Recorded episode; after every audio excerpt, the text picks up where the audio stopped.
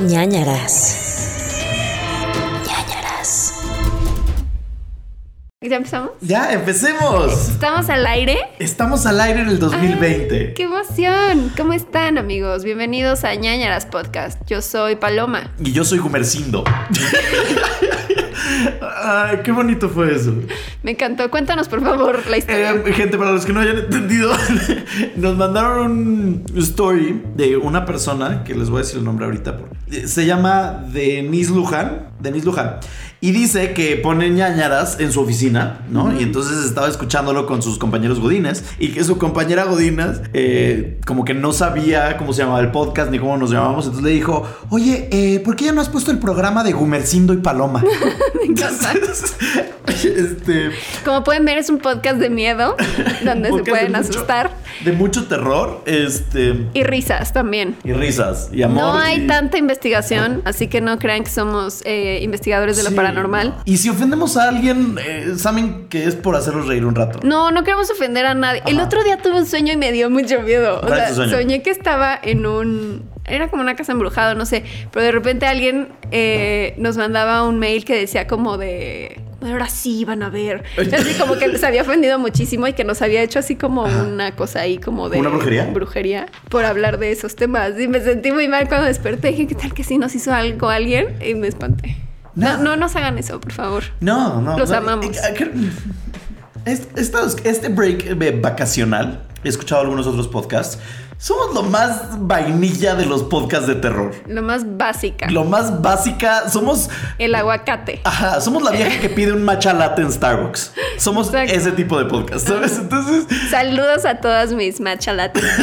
No queremos ofender a nadie que sea matcha latte. Mis- somos la, la vieja que pide su pumpkin spice latte. Ajá, ya sabes. ay, yo sí Eh, pido eso. Somos esa vieja, ¿sabes? Sí. Y, y somos felices de serlo. Todo bien, sin ofensas. Y de nuevo, si ofendemos a alguien es por hacerlos reír un rato. No se ofendan. Pásenla bien.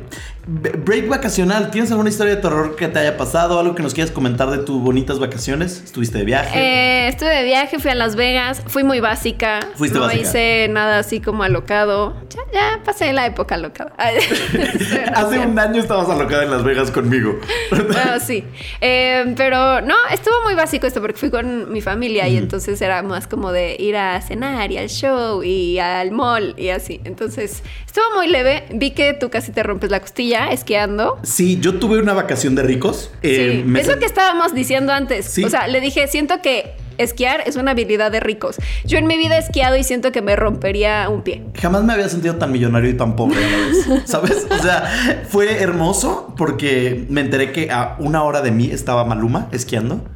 Entonces yo volteaba. Habilidad de ricos. Habilidad de súper ricos, ¿sabes? Porque, ay, como que me acuerdo que en los noventas era súper común de que, ay, vas a ir a Bale, ya sabes. Y hacían chistes como de que a Bale la tele. No, Ocho ay, sí yo era el único que hacía ese Creo chiste. que eres el único. Sí, eh, entonces eh, cumplí el sueño de ser multimillonario. Eh, estoy muy pobre en estos momentos, no tengo para comer. Ayuden, por favor. Voy a abrir bien la de Patreon para que no se depositen algo. Y, eh, ah, te iba a decir que sí hubo una cosa, me, no, no me rompí la costilla porque Dios es grande y bueno, pero eh, me di cuenta esquiando que mi forma de esquiar es diferente, ¿sabes? O sea, como que la gente esquía y para frenar tienes que abrir los esquís. Ah, que haces pizza. Haces pizza, ¿No? que todo el mundo lo sabe al parecer y yo no tenía idea de esto. A mí porque me lo han contado, pero... sí, no- eh, cuando esquías tienes que o sea, ¿te dicen eso los instructores? Pues es que no fui con un instructor. Ah, ok. Lo Por cual eso- también error mío. tu costilla Porque no soy millonario, amigos. Em, y entonces se supone que tus esquís tienen que ir como paralelos, lo cual le llaman French fries. Ay, Ajá. no. Y para frenar tienes que hacer pizza, o sea, ponerlos en perpendicular, obli- oblicuo. No, no tengo idea de No ángulos. sé, como un triangulito. Un triangulito. Entonces, obviamente, pues como hay más eh, espacio del esquí bloqueando nieve, frenas, ¿no? Mi técnica era diferente. Yo iba rápido y giraba todo chido y cuando quería frenar me aventaba. Lo cual me dicen no es recomendado, ¿no? Entonces, No, pero aparte se pueden romper los skis, ¿no? no porque, o sea, no sé si ya ahora son así o siempre han sido así, no lo sé, pero de las varias veces, la primera vez que me caí, antes de caerme, Gabriel me dice como, ten mucho cuidado de caerte porque eh, si tu esquí como que gira y así te puedes romper el tobillo. Ay, no. Y yo, ¿qué? ¿Cómo- ¿Por qué me dices esto Siento antes que de...? es muy letal esa actividad. Pero no, o sea, al parecer estos esquís ya saben que la gente es tonta, como yo. Y entonces cuando me caí, el esquí eh, como que se desbloquea. Ok. Entonces el esquí sale volando y tu pie. Ay, queda qué bien, qué amigable. Es muy amigable para gente tonta como yo. Muy bien. Em, y en la última sí me caí. En la última bajada, como ya era como de intermedio, ya no era de principiante, porque no me di cuenta y pensé que era bajada de principiante. No pude frenar y veía gente y dije, voy a chocar contra la gente, voy a crear una masacre aquí. Entonces, Ajá. pues me aventé un poquito para atrás, como para frenar, y eh, no sé qué pasó, que mi cuerpo se compactó y entonces me jodí como a el músculo de abajo de la costilla, que aún me duele, o sea, hoy durmiendo, como que no- me duermo de ese lado y me duele, pero ya, radiografía, todo bien, estamos vivos, estamos bien, no pasó nada. Em, lo que sí te quería decir es que me dio un poco de pánico el hecho de... Te subes a estos lifts que son como unas sillitas. Ay, te tienes que aventar al vacío, ¿no? Pues no al vacío, pero sí es una bajadita. Ay, una para mí es así como un bungee. Pero vi una película hace años que se llama Frozen. Y no me refiero a la de Elsa y Anna. Ajá. em, con Sean Ashmore. Creo que sí la vi. Ajá. Y trata de que son tres amigos, Kevin Seegers, el de Gossip Girl, una vieja y Sean Ashmore, me acuerdo. Y entonces en la película ellos tres se suben al lift y era como viernes o domingo en la tarde. Y los esquís cierran como a las 4 de la tarde, 4, 4 y media de la tarde ya se acabó. El tema es que como que el cuidador les dice como que bueno, les dejo que sean los últimos en subir, ¿no? Entonces se suben al teleférico, pero llega el... despiden a este güey que está en cargo de los lifts y entonces llega su sustituto reemplazo y, y le dice, oye, faltan tres personas. Ah, ok, perfecto. Pero en ese momento llegan otras tres personas, entonces dice, ah, eran ellos. Ajá. Y entonces apaga todo. Y se quedan Y se atorados quedan atorados arriba. en el lift, que el lift es como un, de nuevo, una banquita teleférico que, que está a no sé si 10 metros de altura o más, no tengo idea, pero es muy alto. Entonces, em, entonces se quedan ahí y no hay nadie y entonces pasan toda la noche ahí y es de terror porque de repente cae uno y hay lobos que los buscan y se rompe la pierna y... eh, Como en La Bella y la Bestia. Sí, sí, sí, lit, lit, lit, lit, lit. Solo que aquí sí despedazan a varios. O sea, a dos. Perdón, spoiler Ok, alert. solo sobrevive uno. Solo sobrevive ella, porque feminismo. Eh, entonces me daba mucho pánico eso. Y me decían como que hay un chingo de gente, no nos van a- hay gente atrás de ti, ¿sabes? O sea, Ajá. que no va a pasar eso. Y yo decía, es que ¿qué pasa si? ¿O qué pasa si me voy por un barranco? ¿Sabes? Pues es lo mismo que las montañas rusas. O sea, a mí también me da, por ejemplo, el Kilauea o esos que como que te sube como elevador. Me da miedo Las que se torres. te levante el, la cosa esta de seguridad que te pone en los, hombre, en los hombros. Porque me han contado, no sé si es así como de leyenda urbana, que si alguien como que se le levantó y salió volando, algo así. Y entonces siempre me dan miedo esos. Y además, ¿qué tal que se descompone y estás como, por ejemplo, en el Batman? ubicas en Ajá. la de Six Flags que como que cuando va a empezar como que empiezas viendo hacia el piso Y nada más estás estás ajá. el chaleco. entonces me da miedo qué tal que se descompone en ese momento el juego y te quedas ahí volando No sé, pero mejor no. no pensemos en eso No pensemos en eso y disfrutémoslo. Em, pues sí, ese fue mi pánico de estos, de estos días. Y, y estuve en una cabaña y la, y la cabaña había como partes que estaban como de miedito. o sea, es que las caballas en general me dan miedo Sí, pero em, vaya, esos son mis miedos de rico, ¿sabes? O sea, ya vi sí Qué buenos nunca me he tengo. quedado en una cabaña aparte no sé em, bueno, a partir de eso, ¿qué más tenemos que platicar? Tenemos que platicar sobre eh, las recomendaciones. Paloma, ¿cuál es tu recomendación? Eh, ah por cierto el próximo semana es mi cumpleaños sí, es cierto. Ya, sí, ya. ya 20. casi Sí. en una semana Lit.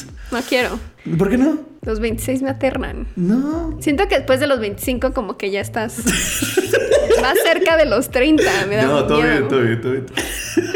Te ves de 15, tú tranquila. Gracias. bueno, eh, ah, y tengo muchas recomendaciones porque como no nos vimos en muchas semanas, ¿qué te pasa? Nada, me da risa. Vas a llorar. Miedo por los 26. Este, Ajá. Pero es que una, esta eh, la tenemos que comentar porque ya sé que los dos la vimos, la de No te metas con los gatos, el documental Sí. de Netflix. Sí, Es una cosa intensísima. Bellísima. Lo amé. Ajá. Son tres episodios, ¿no? tres episodios miniserie. Y eh, está muy intenso. O sea, si seguramente ya lo vieron y si no, por favor, véanlo. eh, a menos de que sean muy sensibles. Bueno, aunque yo vi muchos anuncios que decían como de no, pero es que, o sea, yo soy muy animal lover, Ajá. de que me pone mal que maltraten a los animales, pero no sale nada. O sea, te describen lo que pasa en los videos. Sí. Entonces no es como que lo estés viendo. O sea, gráfico no, no está, no. porque pues al final del día es Netflix. O sea, es lo que me daba miedo, que sí sacaran los videos porque yo no quiero ver eso, o sea, no quiero ver cómo torturan a un animal, Pero sí te describen. pero se lo describen. Y, y ya, pero eso es nada más como la introducción, ¿no? y luego como que ya va como que uniendo las piezas para que luego sepas más de esta persona, que no les vamos a contar más para que lo descubran ustedes. Pero se me hace además un tema súper interesante porque todo está desde el punto de vista de esta comunidad de gente cualquiera que nada más estaba en Facebook y que hicieron un chat. Vamos a hacer un grupo para investigar quién es esta persona que está haciendo sus videos y al final sí tienen razón de todo lo que encontraron. Los alcances del internet. Exacto. Y Te puedes gusta- volver un detective.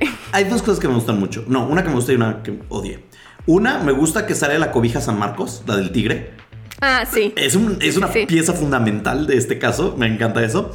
Y dos, no voy a spoilear el final, pero eh, la última cosa que pasa en esto, eh, la señora cara de Pug Ajá. te, te Ay, yo regaña. también lo Me pensé. molesta mucho que me regañe la gente a través de mi televisor. A mí también. Muchísimo. Pero yo también lo pensé, te lo juro, cuando lo acabé de ver dije, es que se parece a su pug, Sí, porque claro. ella tiene un pug. Sí. Pero también se parece a... ¿Ubicas esos gatos como muy peludos que tienen como la cara aplastadita? Sí. Y como sí. ojos ¿Son cafecito. Ajá, no, No sé, sé. como qué tipo de Ajá, gato es. ya pero sé cuál. Muy bonito. Ajá, y se parecía. Sí, la señora cara de Pug te regaña al final. Y no, Sí. me, no me parece que me regañen. No, yo también la puedo regañar. Ella, Ay, ajá. ella estuvo más inmiscuida que yo. Porque además casi se la echan, ¿eh? Yo creo que sí estuvo cerca de morir esa mujer. Sí. Pues véanlo bueno, para que vean. sepan de qué estamos hablando. Gran Esa fue mi primera recomendación. Todas son de Netflix. Ajá. Eché mucho Netflix estas, Sí. estas semanas. Drácula. Drácula. También, Drácula. Eh, me parece eh, una gran miniserie. Si han visto Sherlock, eh, la de Benedict Cumberbatch, que es de Mark Gatiss y Stephen Moffat. Los dos me parece que son brillantes showrunners. Moffat estuvo muy involucrado en Doctor Who. Ya no está, pero antes era showrunner. Y mm, es muy similar a Sherlock en cuanto a que, pues, como que le dan un giro inesperado a las cosas y como que sí está basado en la historia de Drácula, pero como que hay otras cosas que adaptan diferente. Entonces está interesante y lo que más me gustó es el protagonista, Claes Bang, es un danés que, que, o sea, se me hizo impactante su, ¿Hotness? su interpretación. No, es un señor, es un señor. ah. O sea, no, ni siquiera es guapo, pero como que al final como que sí dices, ay, porque sí es como muy carismático. Ok. Eh, al nivel, por ejemplo, de Benedict Cumberbatch, que no es un hombre guapo, pero a partir de Sherlock como que decías, ay, qué pedo, Sí. ¿no? O sea, como que eh, grandiosa su interpretación. Y eh, lo único que no me gusta es el último episodio. Son tres, es una Ok. miniserie de hora y media cada episodio. Los primeros dos me gustaron mucho. El tercero tiene como algunos conceptos interesantes, rescatables, pero en general como que ya se me hizo muy forzado. Como Ok. que ya se pasaron un poquito de vamos a cambiar todo. Mm. Y como que eso ya dije, meh. Pero en general está muy disfrutable, se le echan rápido. Ok.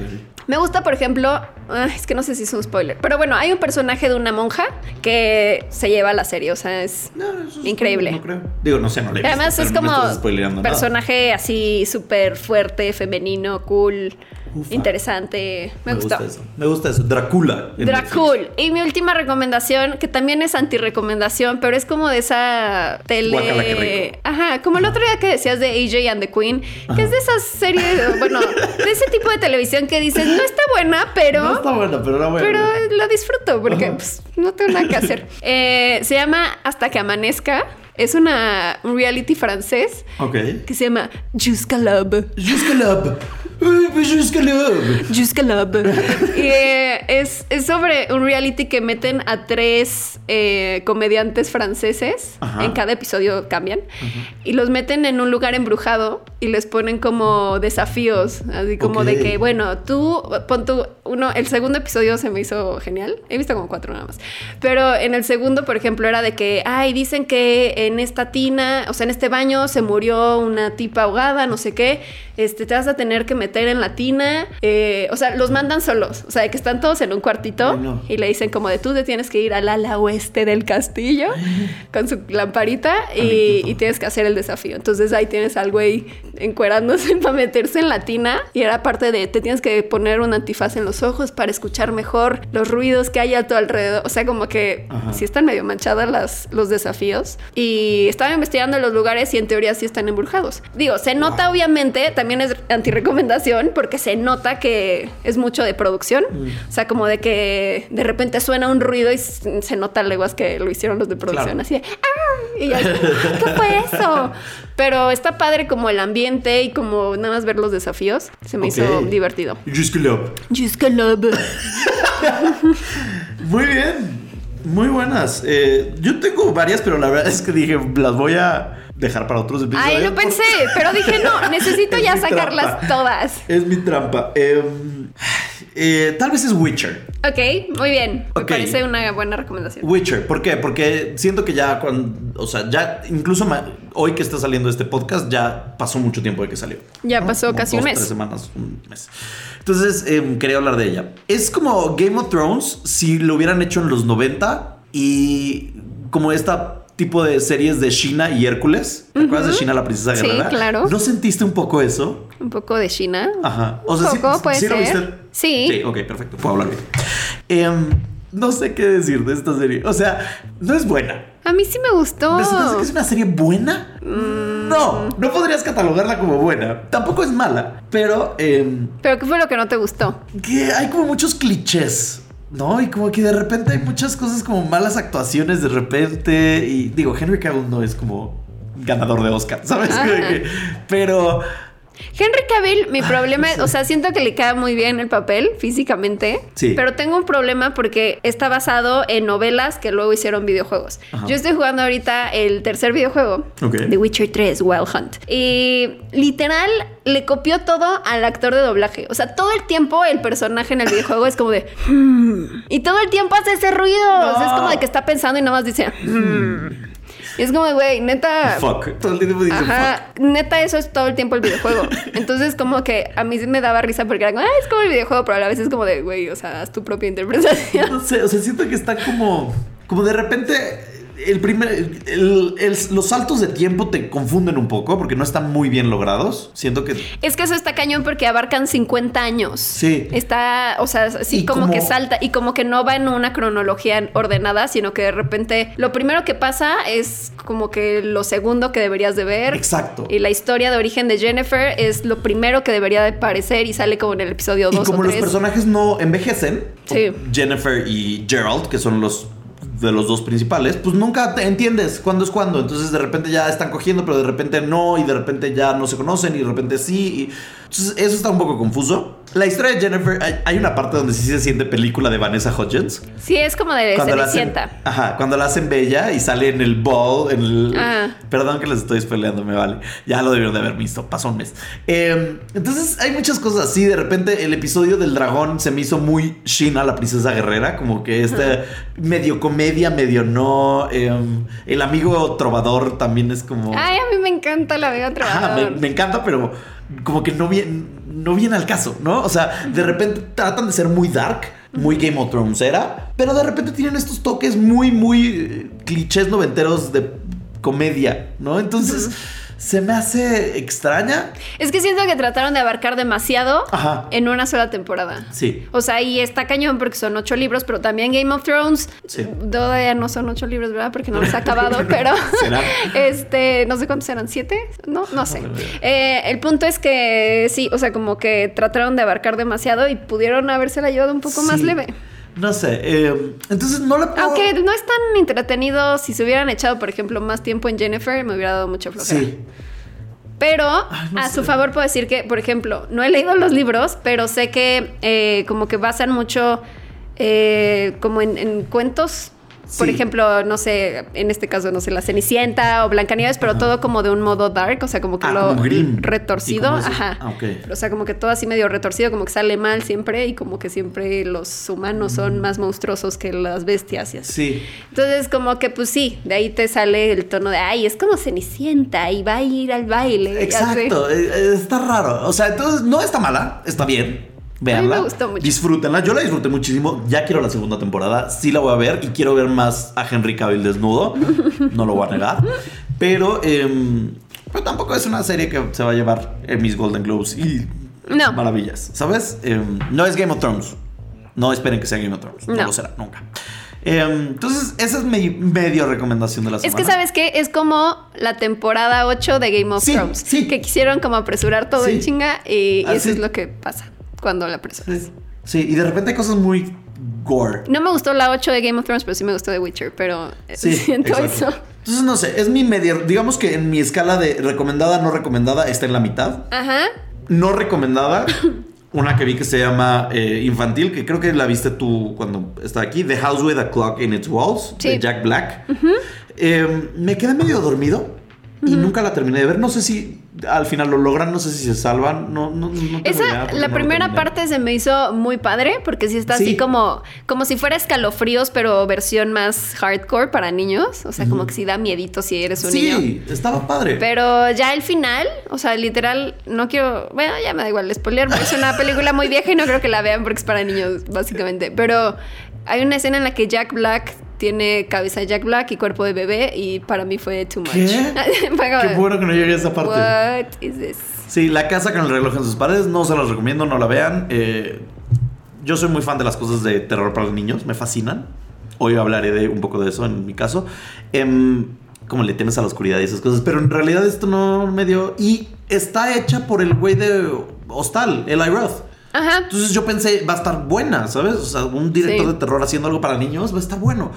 No. A mí me gracias. gustaron varias cosas. Pero no. ¿Realmente verías la secuela? No. Ah.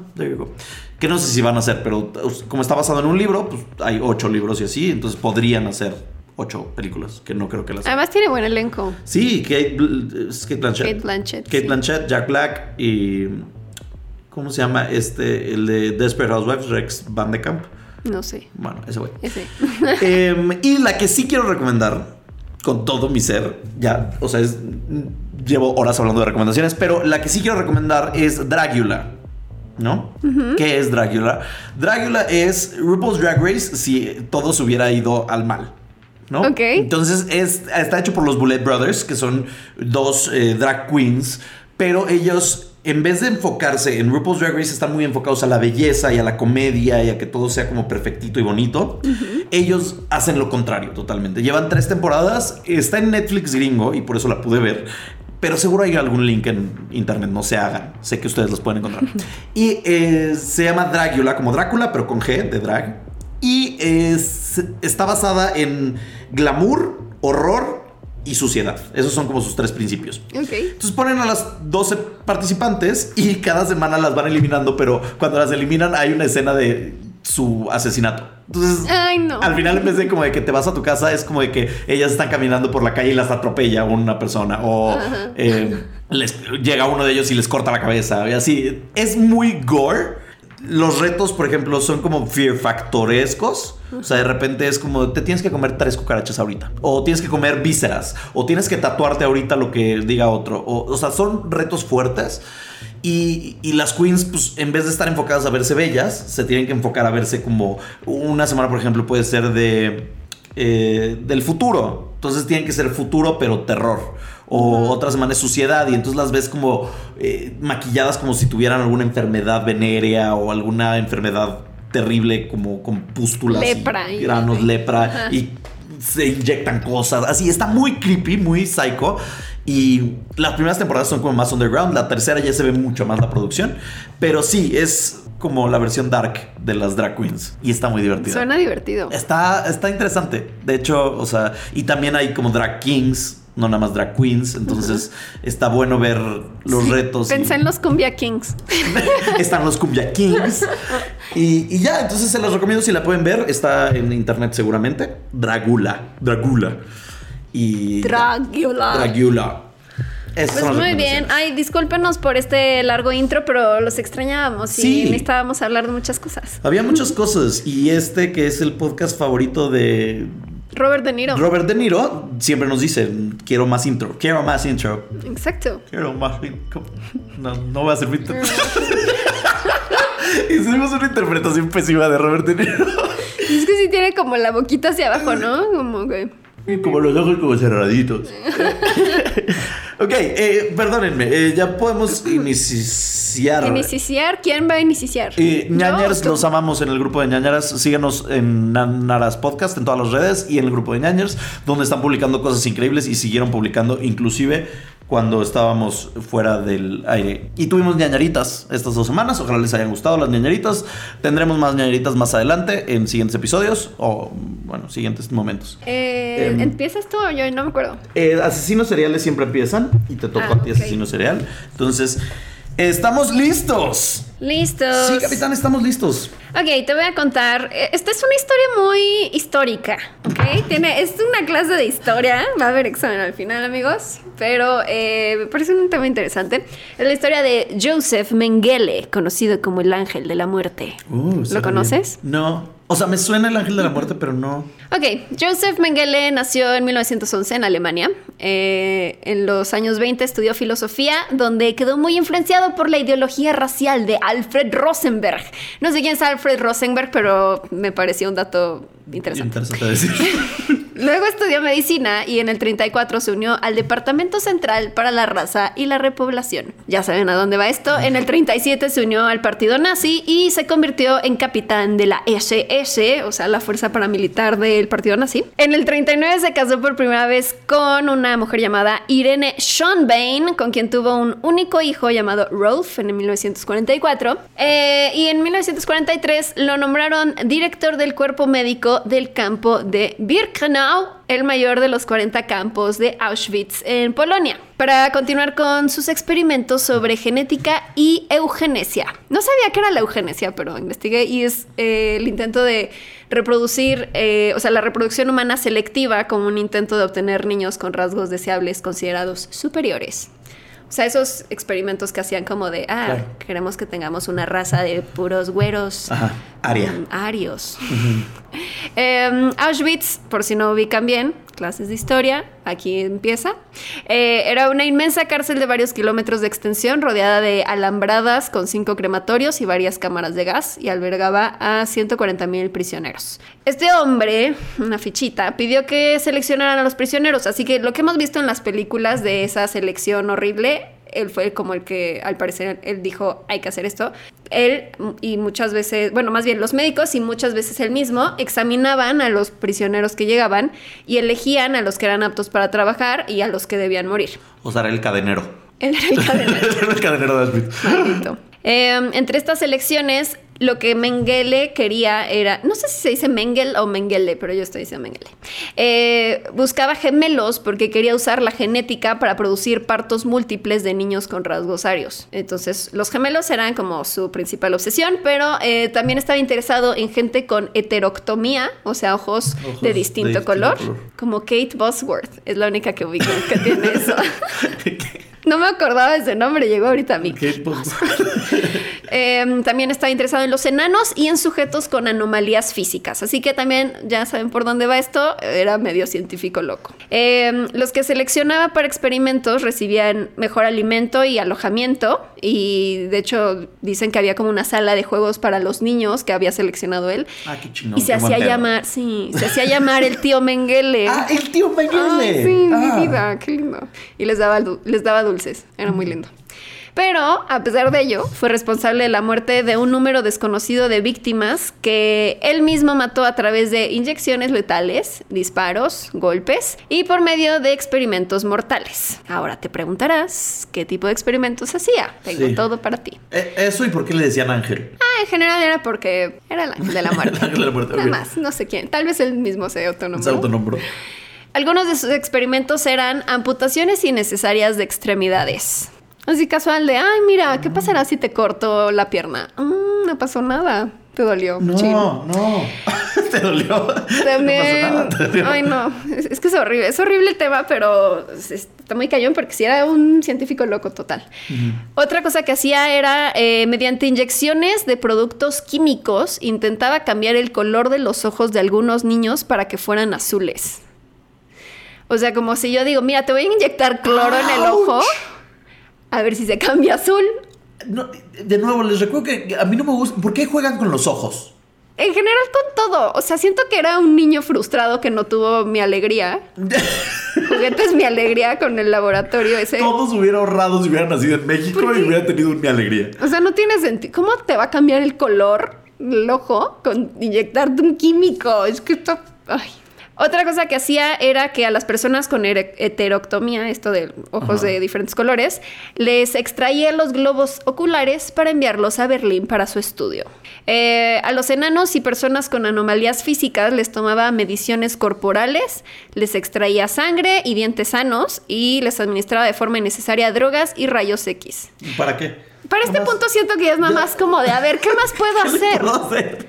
Uh, mm, rayos X. O sea, ¿qué- ¿para qué? O sea, no es tasty, ¿sabes? O sea, no tienes que intentar nuevas cosas, no tienes que... Tasty. ¿Sabes? O sea, literal lo de Sí. la cocina. Sí. Ajá. O sea, me- me De imagino- nachos Ajá. con- Porque ves que tasty luego es como de que, ay, sí, pie con dos ingredientes. este, Sí, chocolate sin con chorizo. Y cosas Ajá. que no tienen sentido alguno. Este hombre ya llegó, suena que ya llegaba al punto donde era como de que, ¿qué más puedo hacerle Sí. al cuerpo? ¿Sabes? Sí, o sea, es que el maldito era como, pues tengo demasiada gente a mi disposición. Pues a ver qué se me ocurre hoy. Maldito. Eh, estaba muy intrigado por los siameses, así que se le ocurrió coser a dos niños por la espalda para analizar su progresión. O sea, Ambos su murieron. propio siamés. Sí, dijo, hay que coser estos dos, a ver si se pueden quedar así. ¿Y por qué no encontró un siamés? No está tan fácil de encontrar. Pues no sé, a lo mejor sí tuvo un siamés, pero pues dijo, quiero crear mi propio siam. Ah. Como si fuera un kit. Ajá. Crea tu propio sam- siamés. Ambos niños murieron por infecciones fruto de la operación. Eh, además era un firme defensor de la raza aria, así que para preservarla desarrolló nuevos métodos de esterilización en mujeres dolorosos y a veces letales. Esto me recuerda a Jennifer en The Witcher. Ah.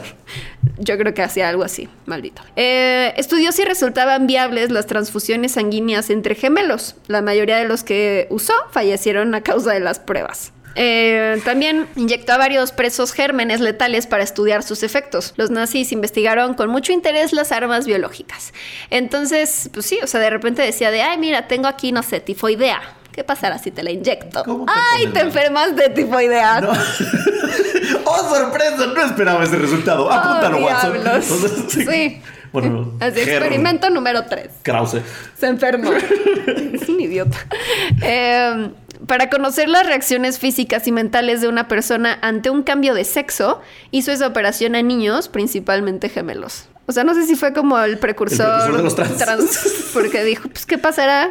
Ah, pues nada, ahora es niño. Y ya. Neta, ¿Y era- tenía mataba mucho tiempo. No, no sé, no dice. dejaba? Tenía mucho tiempo libre este Pero- hombre. Pero el pedo es que ellos no decidían. Él decidía. ¿sabes? Va. Ah, este me pone mal. Ok.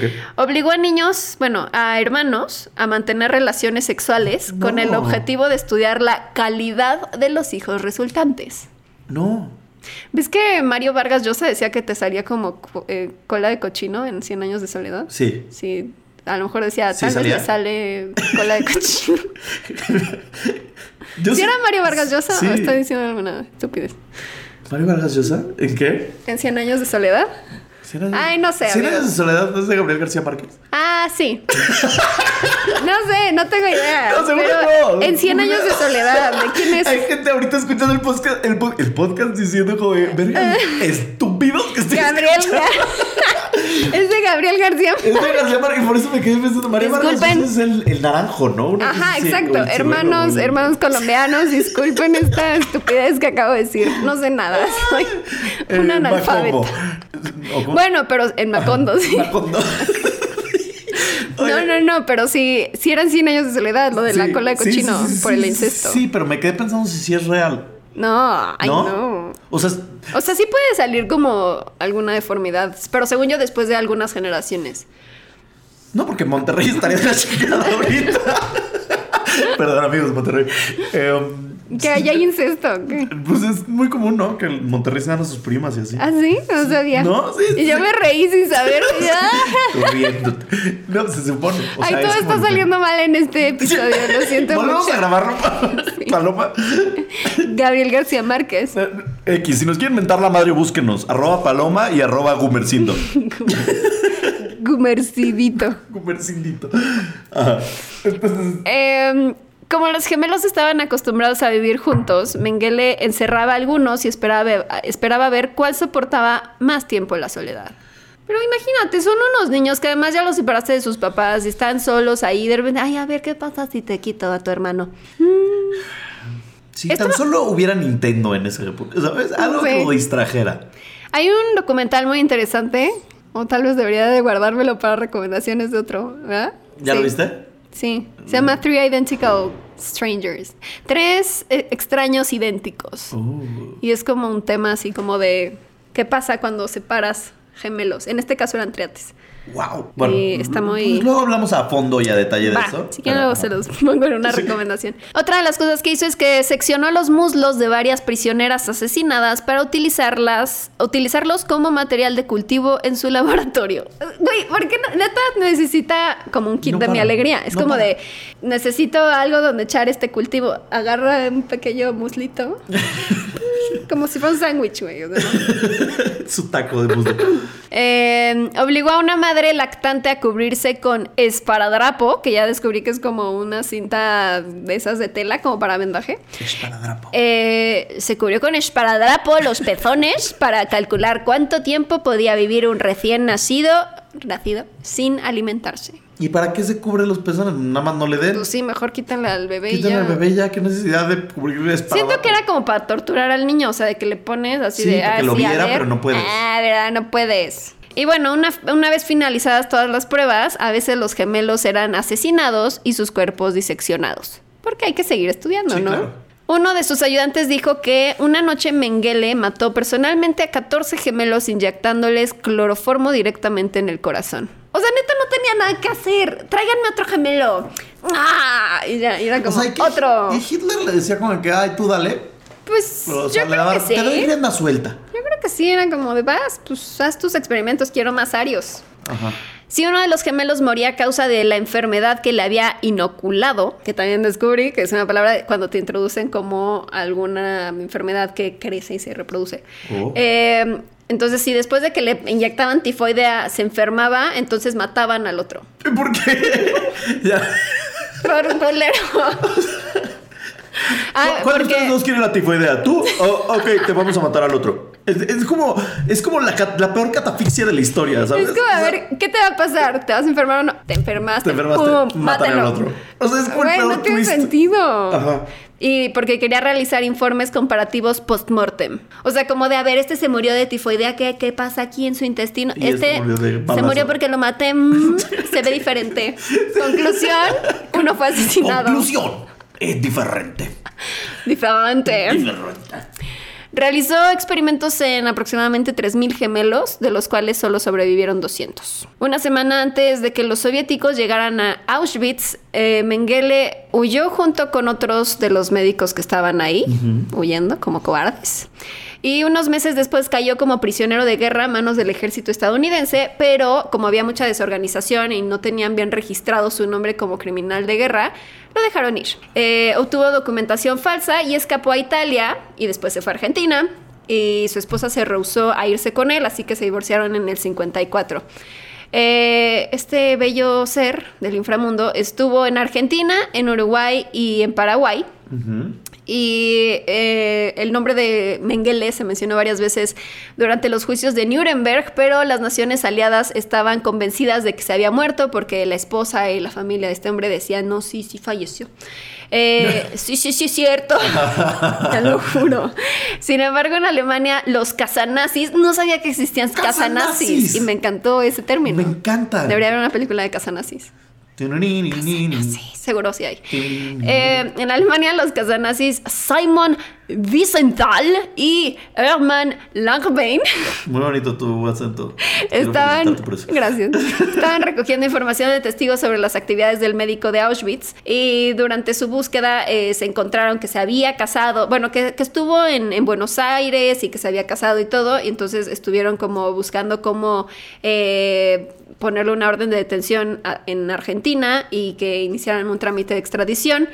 Pero descubrieron que ya se había ido de Argentina, ya estaba para entonces viviendo en Paraguay. Eh, también el Mossad, que es el Servicio de Inteligencia del Estado de Israel, estuvo buscándolo mucho tiempo, pero pues también como que... Algunos dicen que sí dieron con él, pero como que ya no era tan relevante porque ya estaban como más bien en conflictos con Egipto, entonces como que el Mossad se enfocó en otras cosas. Y otros dicen que pues nunca lo encontraron porque dijeron, no, pues se murió, quién sabe qué le pasó. Eh, el punto es que este hombre, estando en, en Sudamérica, conoció a un simpatizante nazi, Wolfgang Gerald. Es como Gerald. Sí. Gerhard. Gerhard. Gerhard eh, lo ayudó a cruzar a Brasil, estuvo viviendo en Sao Paulo y tiempo después Gerhard regresó a Alemania, así que tuvo que dejar sus documentos de, de identidad y se los dio a Mengele, así que Mengele adoptó su identidad. Eh, su hijo, ¿te acuerdas que tenía un hijo? Rolf visitó a su padre en el 77 en Brasil y dijo que ya estaba muy deteriorado y decía que él nunca había hecho daño a nadie, solo había cumplido con su deber. Ay, pobrecito. En el 79, mientras visitaba la playa de Bertioga, cerca de Sao Paulo, eh, Mengele estaba nadando cuando sufrió un infarto cerebral y se ahogó. Fue enterrado bajo el nombre de Wolfgang Gerhard y en el 85 exhumaron sus restos y a través de su dentadura lo identificaron. La familia se negó a repatriar, repatriar los restos a Alemania y estos permanecen almacenados en el Instituto Médico Legal de Sao Paulo, donde son utilizados por estudiantes de medicina forense. Lo cual me parece bien, porque es como de Ajá. quería hacer experimentos, ¿no? Bruto. Bruto. Entonces, Este- pues ya están experimentando a veces con sus restos. Qué así. bueno. Pero me da coraje porque al final, o sea, huyó, estuvo 30 años escapándose de la justicia, nunca lo ejecutaron Sí, y simplemente estaba ahí, ajá, nadando, bien feliz. Bueno, y ahí estaba, ya le había dado antes un infarto cerebral o algo así, entonces ya estaba como muy Bueno, deteriorado, pero, estaba Pero viviendo la vida en si Brasil. Se echó sus cortes de carne y bailó tango güey, feliz el hombre. picaña. con su picaña y su caipiriña. La chica de Ipanema. ya no grité. No. Ya no grité para que se volvió a caer nuestro set, amigos. Tengo que cambiar el diurex de eso. Bueno. Y eh, esa fue la historia del ángel de la muerte que huyó y pues está en Sao Paulo. Dios mío santo, qué terrible persona. Me da asquito. Qué terrible, porque, o sea, no se sabe a cuántas personas mató. Pudieron ser. Pues no. Pudo ser el asesino serial más fuerte del universo. Pues es que tenía como un menú abierto, así Sí, como y buffet. carta libre, carta Ajá, haz lo que quieras, sí. Como de, ay, va a servir para ser más arios. Ah, huevo. Hagan lo que quieran. Y además, pues era, eh, o sea, tristemente era un campo de concentración. O sea, era como de, pues, los vamos a dar para que trabajen o para que se mueran. Hazles lo que quieras. Muy triste. No me cae bien. Tampoco. Muy triste. Pero gracias por eso. Qué bonito. Una clase de historia rápida. No, y vamos a continuar. Este podcast se va a volver histórico. O sea, no histórico de que va a ser histórico, sino de que va a ser de historia. Ñañaras históricas. Porque yo también voy a hablar de algo de historia. En esta ocasión, Pau, voy a tomar un trago. Ok. En esta ocasión, Pau, eh, quise regresar a mis raíces, a mi tierra, a mi Natalia Lafourcade que llevo dentro. Y voy a hablarte sobre una criatura mitológica que forma parte de, de nuestros orígenes, de la historia de México y de otros países de Meso- Mesoamérica. ¿El chupacabras? No, transportémonos siglos atrás para saber la historia de los que ahora usan como insulto los nahuales. Ok. Uh, estoy muy emocionado Los porque... nahuales son los que cambian de forma, ¿no? Sí, Mm, Ay, sí, sí. quiero saber más de ellos. Eh, estoy muy emocionado porque soy como... Como que siempre me da mucha hueva el tema de la historia. La neta. Pero ahorita estuvo o sea, padre. te dio hueva mi historia. No, Ah. no, no, no. Me refería a historia de nosotros. Ah. ¿Sabes? Como de que de culturas y así. No soy muy bueno con esas cosas porque no las entiendo y no, no le encuentro el gusto. Perdón. Como yo con Mario Vargas Llosa. Exacto, como tú me haces eso. Eh, Soné muy, muy legally blonde. eh, ¿no? Somos básicas, somos los machalates de los podcasts. Déjalo ir. No pasa nada. Eh, entonces, siempre como que vas al Museo de Antropología y como que, no sé, tú eres un poco más como clavada en esos temas, pero a mí me da un poco mucha hueva. Entonces, cuando empecé a leer sobre los nahuales, dije, hijo, ¿qué- ¿en qué me metí? Y después encontré una pasión que no sabía que tenía por las culturas mesoamericanas. Ok.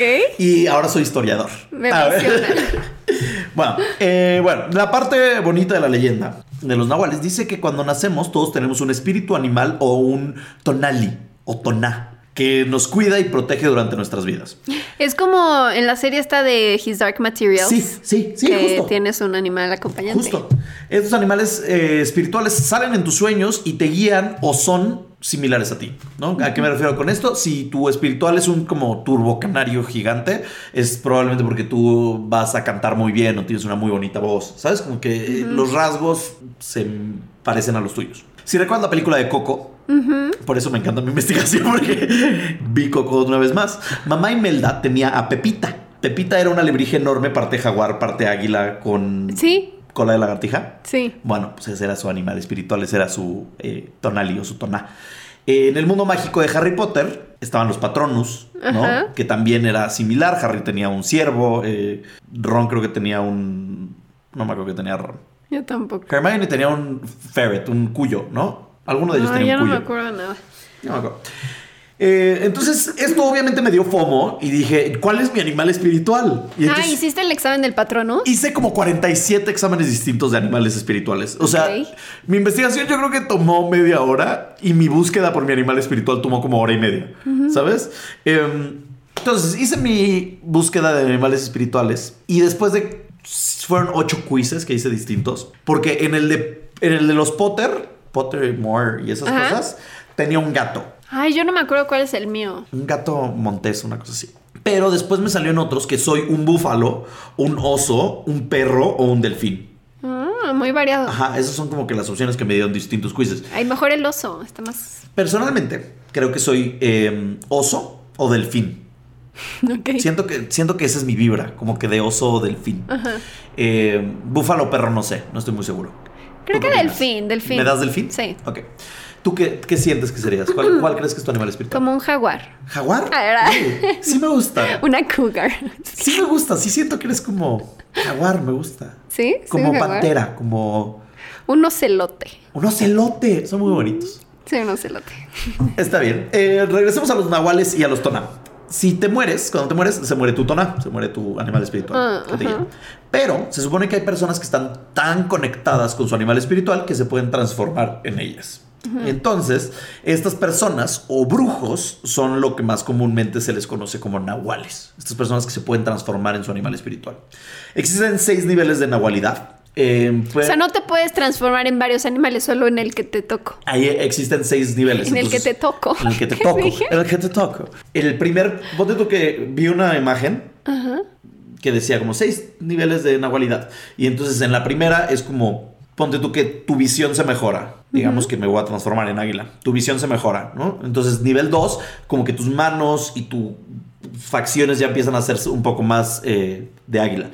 Nivel 3, este, más águila. Nivel 4 ya eres un águila. Nivel 5 empiezas a adoptar de otros animales. Y nivel 6 es como, eres como un espíritu.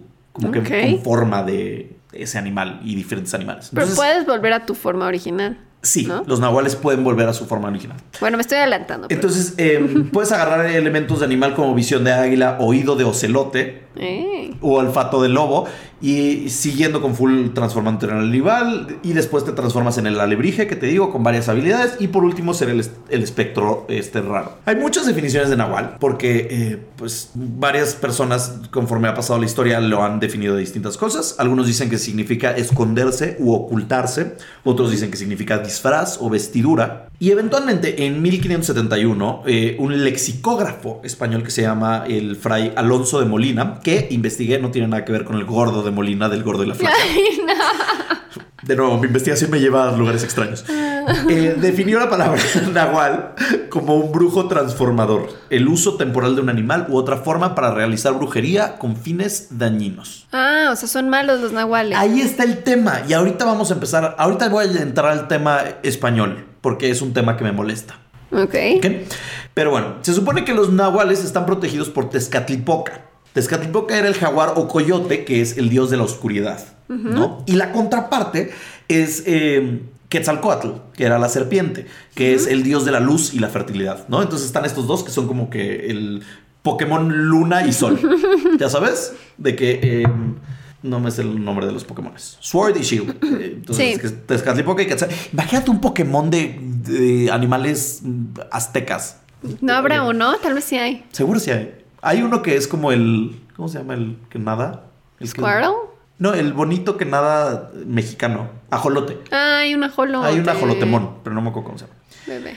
Em, bueno, básicamente muchas culturas precolombinas como los mayas. Me encantó que hiciste sus bigotitos Sus bigotitos. que tiene como al lado de la cabeza ahí. Sí.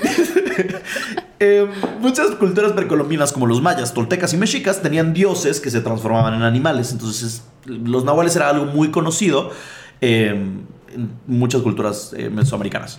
¿Cómo se transforma? Hay varias teorías. Unos dicen que el brujo se queda dormido y su espíritu se mete en el de un animal, cual Bran Stark de Game of Thrones. Y que para que nadie se le acerque, el nahual tiene que dar siete volteretas, cual gimnasia medallista olímpica rusa. No sé para qué, y con eso ya no se le acercan. La O sea, no, es- ¿quién da vueltas? ¿La persona o el animal? No está muy claro, pero según yo el animal, como que da vueltas. O sea, a ver, tú estás. Yo estoy en mi cama, Ajá. me duermo. Y dices, voy a transportarme a Se- mi me delfín. transformo en un animal y el animal tiene que dar siete volteretas para que nadie se acerque a mi cuerpo. Ah, pero tú, tu cuerpo no cambia como de hombre No, lobo. No, O sea, Bran Stark. sí. tu cuerpo sigue ahí. El Three-Eyed Raven. Ajá, O sea, tu cuerpo sigue ahí. conciencia se pasa al cuerpo de un animal. Exacto. Pero puede ser cualquier delfín o siempre es el mismo. Según yo depende de tu nahualidad, de qué tan nahual eres. Ok. ¿Sabes? O sea, si eres como Master Nahual Ultra, no Plus Ultra, Sí. eres como que YOLO, ahorita soy una mariposa, YOLO, ahorita soy una serpiente, YOLO, Ajá. ahorita soy Y eliges al que tú quieras. Ajá. Em, pero si eres como un nahual principiante, es como que nada más tu animal y ya. Ok. Esa es la versión 1. Segunda teoría es que el brujo desaparece y encarna en el animal que es afín como si fuera un avatar. ¿no? Ok. Entonces, eh, ahí sí desaparece, desaparece el cuerpo y ya nada más como que despierta en el cuerpo de animal. ¿Y a dónde se irá el cuerpo? Chance y se va como cual Avengers Endgame. No me quiero ir, señor Stark. Ajá. Y desaparece. Esta no me gustó tanto. Me gusta ver la tercera. Y la tercera es que se fragmenta cual película de hombre lobo, ya sabes, que son como muy gráficas, y entonces se quita partes del cuerpo, Ay. ajá, y se empieza a transformar como muy gore. Y eh, estas partes del cuerpo las esconden en algún lugar. Y entonces dicen que si tú checas cuando un nahual se está transformando y ves dónde esconde sus partes del cuerpo, Ah. te- si te robas una de esas, lo matas. Porque no puede regresar a su forma original. Porque ya no tiene todas sus piezas, cual rompecabezas. Pero ¿y si es un oso y te ataca, te mata? No, porque el punto es que estés como escondido en matorral. Lo ves transformar, ves dónde esconde sus osos. Ya cuando se va, agarras, robas su intestino o su brazo o su mano, te la llevas. Y cuando él regresa a desnahualizarse, que es una palabra que acabo de inventar, em, pues se está poniendo como otra vez sus cosas y ya no tiene mano, entonces no puede, entonces no puede volver a hacer eso. Entonces, es un excelente plan de matorral. es un plan matorral. Esas son las tres como versiones que existen de los nahuales. La primera fue mi favorita. Ok. Sí, la Bran Stark. 100%. O sea, se me hace más creíble. Sí. Meh, vemos. Yo pensaba que te podías transformar literal. O sea, pues sí, como que de repente ya, ¡pium! ya soy un ave. Así. Ahora seré ave. Como los hermanos gemelos, los hermanos fantásticos, Ah, los sí. gemelos fantásticos. Ajá. Ah, en forma de águila. Ajá. Y en forma de Pensé de que era algo así.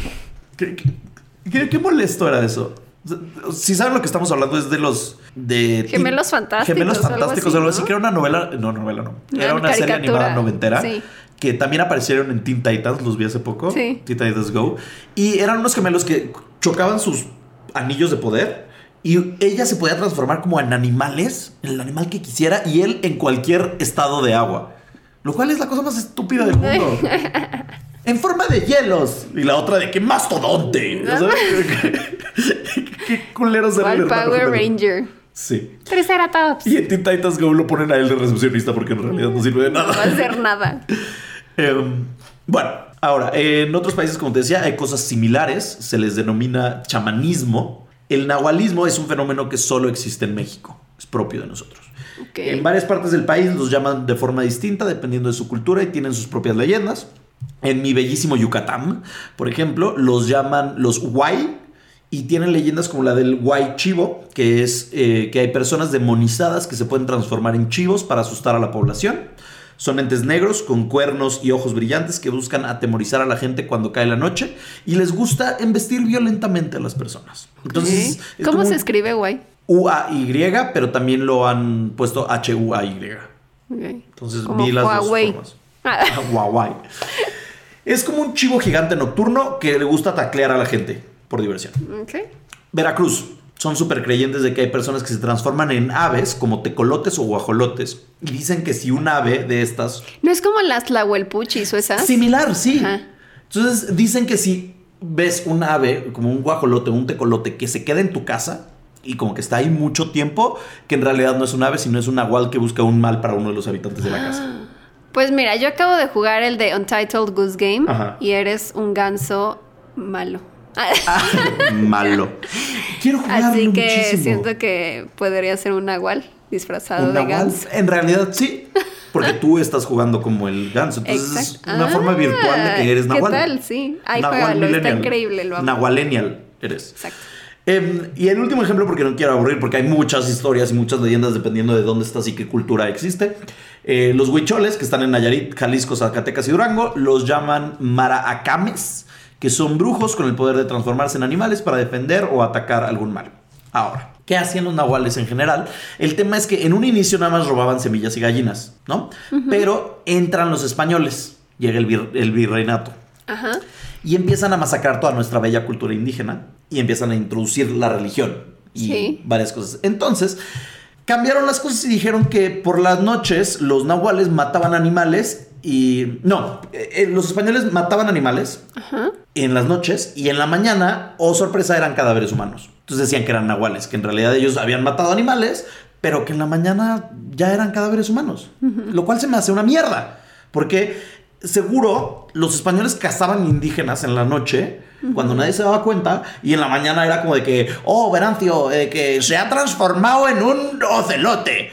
¿Sabes? Digo, el ocelote que cacé ahora es un humano. Y en realidad eran unos hijos de puta que nada más estaban masacrando a culturas indígenas. Tal vez. Esa es mi teoría. No se ofendan españoles, como que ya pasó esto, ni siquiera creo que nos escucharon en España, entonces no importa.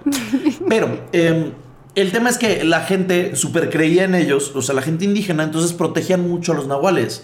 Y los españoles empezaron a demonizarlos y villanizarlos y crearlos como los malos de la historia. Eh, otro español más adelante, Bernardino de Sagún, en su libro Historia General de las Cosas de la Nueva España, para que vean que sí tengo fuentes. Ay, ay. Hoy investigué. Ay, guay. ¡Ay, guay! Em, eh, pone en su libro, el nahuali propiamente se llama brujo, que de noche espanta a los hombres y chupa a los niños.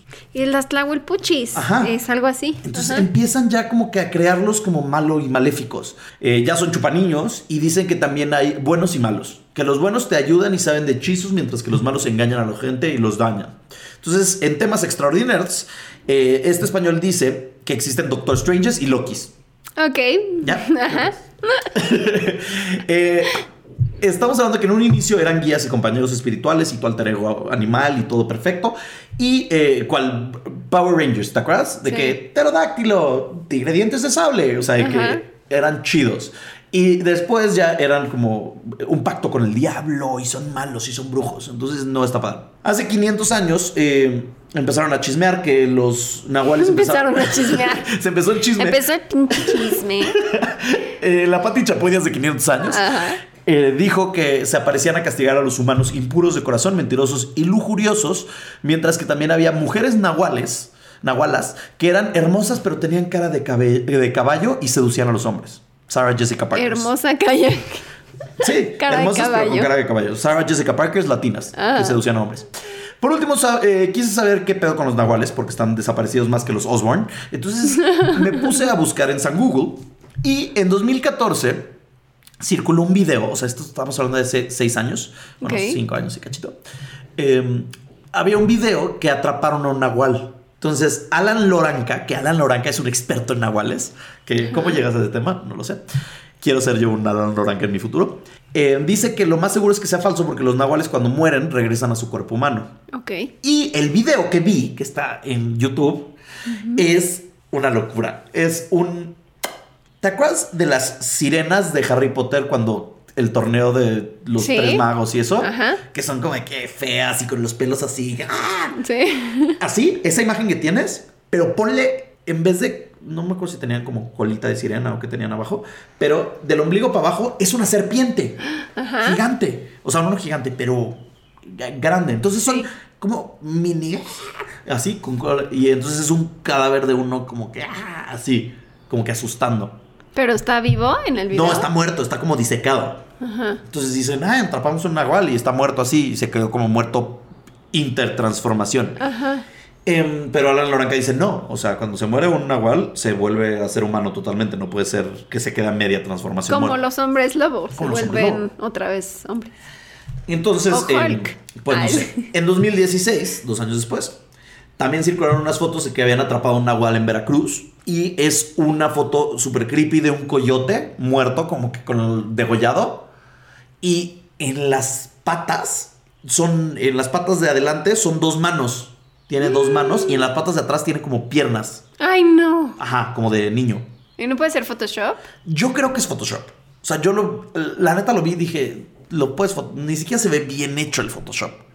Pero bueno, circuló este tema, también está en YouTube. Em, si quieren buscarlo, está como, atraparon un nahual en Veracruz. Y el otro es como, atrapan, eh, hablando de nahuales, una cosa así. Y está eh, Alan Loranca en un como talk show mañanero, como hoy, una cosa Ok. así. Y ahí es donde aparece el video de la serpiente nahual. Eh, reales o no, mi búsqueda y mi investigación termina el día de ayer leyendo sobre los Animorphs. ¿Te acuerdas de los Animorphs? Mm, me suena. Libros noventeros que después se volvieron una serie de televisión fallida de dos temporadas. Con el Jory de Sean Ashmore, que es el que salía en Frozen, Ajá. la película de terror de los skis, que también Ay, era Iceman Sean- de X-Men. Ah, ya, sí, sí, sí. Ya Ajá, sé quién Bobby, es. De, de los X-Men. Sí. Bueno, eh, el tema es que los libros los estaba leyendo, o sea, estaba leyendo como pedazos de los libros. Están jodidos. Son libros para niños, Ajá. pero incluyen asesinos seriales, canibalismo, desmembramiento, zoofilia, invasiones alienígenas, tortura gráfica, guerra, masacre, locura, asesinato y suicidio. What? Y son libros para niños. ¿Por? Porque tratan de. Es de una raza alienígena que. eh, o sea, son cinco de. cuatro o cinco adolescentes que están como que viviendo su vida tranquilos. Eh, están en la secundaria, una cosa así. Y eh, de repente llegan unos alienígenas que son como babosas verdes gigantes que, quieren invadir el mundo y se le meten a la gente a través del oído Ah. y los controlan. Y entonces para matarlos luego cortan cabezas a la mitad de humanos y ahí están los, Ah, qué asco. Ajá. Y entonces llega otro alienígena que les da poderes a estos cinco humanoides, no humanos, adolescentes, que se pueden transformar en un animal tocándolo. Cuando lo tocan como que Ah, ya sus sé poderes. cuál es. Sí. Pero era una serie live action, ¿no? Era una serie live action, Sí. pero primero fueron libros. Los libros eran Uno muy- se transformaba en pantera negra, Sí, ¿no? y uno en tigre. Sí, Y ya así. me acordé. Y este, y eran súper creepy porque si ves las, las portadas de los libros, eran eh, como que un niño y como que lo iban deformando hasta que se volvía iguana. Ah, ya sé cuál. ¿Ya sabes cuál? O se, se transformaba en dragón. Y, este, y la serie era igual. Pero era súper creepy porque si lees hoy en día los libros, o sea, hay un episodio así de que, que te narran a detalle cómo le quitaban los órganos de una persona. En otro, cómo lo torturaban. En otro, cómo había un asesino serial alienígena también. O sea, Ok. y eran libros para niños. Entonces, mm, como que me quedé pensando. ¿Todo eso- bien con el autor? Por eso estamos jodidos. los niños de los 90. Ay, ¿sabes? quiero buscar Animorphs. Animorphs. Pero ya, sí es súper noventero eso, ¿no? súper noventero. Animorphs. O sea, la serie es del 2000. Salió en el 2000. Yo tendría unos, no sé, 8 años. ¿Ya tan grande? Eh, sí. 93, sí, 7 años. 7 años. Ah, 7 pues años. sí, algo así. Eh, y entonces, Sí, ay, no. ¿Ya lo viste? Búsquenlos, sí. gente que está escuchando Se el podcast. convierte en un French Poodle, ¿ves? el niño. Es súper creepy. Entonces, estos eran los nahuales eh, de la nueva generación. Nahuales Generation X. Ay, me encanta. Y ya, ahí termina mi Ay, historia pues de los sí, nahuales. los nahuales sí me dan como miedito. ¿Sí? Un poquito, sí. Yo Alguien me no. contó una vez como de... Como de que conocía a un nahual. ¿Cómo? O sea, de que... Al brujo. Oh, No sé, o sea, como que conocía a alguien que conocía a un nahual. Y yo, y ahí supe que era un nahual, porque yo, ¿qué es eso? Ya me contó. Y yo, pero, o sea, ¿es real? Me dijo, pues se supone. no sé. No sé. Voy a investigar más. Yo, o sea, no le tengo miedo.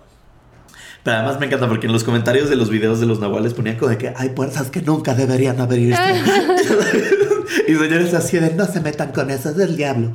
Eh, pero yo creo, tengo una ferviente creencia que que no son malos, que son parte de nuestra cultura y de nuestra identidad y nuestro sincretismo cultural y que en realidad eh, eran buenos, eran personas que desarrollaban habilidades sobrenaturales o las que no estamos acostumbrados el día de hoy y, em, y eran buenos y los españoles llegaron a mentar madres porque no, no encajaba con su idea de cómo debería ser el mundo, que es la religión y ya. Entonces... ¿Pero crees que, o sea, como que cualquiera puede ser nahual? ¿O solo es como un grupo selecto de Decía que había un grupo selecto, pero que todo el mundo podía desarrollarlo. Ok. Nada más que tenías que prepararte y O tenías sea, que si yo estar muy en estudio para ser nahual, ¿puedo convertirme algún día? Primero que nada, necesitarás saber como náhu- náhuatl, ¿no? Y el- O sea, necesitas conocer a un nahual primero para que te diga qué hacer, ¿no? yo supongo que necesitas aprender náhuatl o alguna eh, lengua para meterte en un pueblo real indígena y ahí yo, yo creo que ahí ya te presentarán un nahual. O sea, ya deben de saber como que, ah, ese conoce un nahual o ese, es- ya sabes. Y ya ahí te empiezas a preparar para ser nahual. Pero me acuerdo que leímos, leímos una historia hace poco de alguien ¿Nahual? que había dicho que había visto un nahual. ¿Te acuerdas de una chica que vio como que afuera de su ventana unos ojos y que se sí. acercó un gato Sí. y que dijo que era un nahual? Sí, te digo que todavía es. O sea, no están extintos los nahuales. Según yo, todavía hay muchas historias comunes. Entonces, hay que investigar sobre nahualismo. Pero yo no creo que sean malos. Realmente no lo creo. Digo, chance sí lo son. Si alguien conoce un nahual, escríbanos. Escríbanos. Ah. nanaraspodcast.gmail.com Es correcto. Y con eso ah, acabamos. ¿Cuánto nos echamos? Ah, no estuvo mal. Siempre hacemos el mismo tiempo. Compensamos. Muy bien. Em, Espero que les haya gustado este episodio de 2020. Primer episodio. así es, así es. ¿Y, y tu frase de despedida cuál será? Paloma. Ay, no. Ay, no. Sí- síganos en arroba las podcasts, como dices, arroba Pau del Castillo, te estoy dando tiempo para pensar. Y arroba Gerudito, en donde nos pueden encontrar, mandar todas las cosas. Y eventualmente tendremos otro episodio de ñañaritas donde leemos sus casos o las cosas que les han sucedido a ustedes. Por favor, recomiéndanos, compártanos y denos como estrellitas en Apple Podcasts y compártanos en redes sociales, porque esa es la única manera de que crezcamos y conozcamos a Marta de Baile algún día. Y a Robert De Niro. Y a Robert De Niro y a Nicolas Cage. Exacto. Y a Jaime Maussan. Y a Jaime Maussan. Es ñañaras. Con juguetes mi alegría. Aprendemos y jugamos. y matamos. Eh, mi frase será: es más como un tip. No usen nahual como un insulto. ¿Ok? Porque no has visto que la dicen como en vez de decir naco es como que ay, es súper nahual. No se me hace. Nahuales son cool, son poderosos, son imponentes, son chingones. Entonces, Ah, yo quisiera tener habilidad en Nahual. sí. Entonces, eh, vivan los nahuales. Nahual Power. Y Espero que sean buenos. Tal vez no son buenos y nos puedan hacer algo. No creo que nos enteremos algún día. No sé, no sé por qué siento, creo que nos enteraremos. Pero bueno. Gracias, Pau. Gracias a ti. Adiós. Adiós. ñañaras.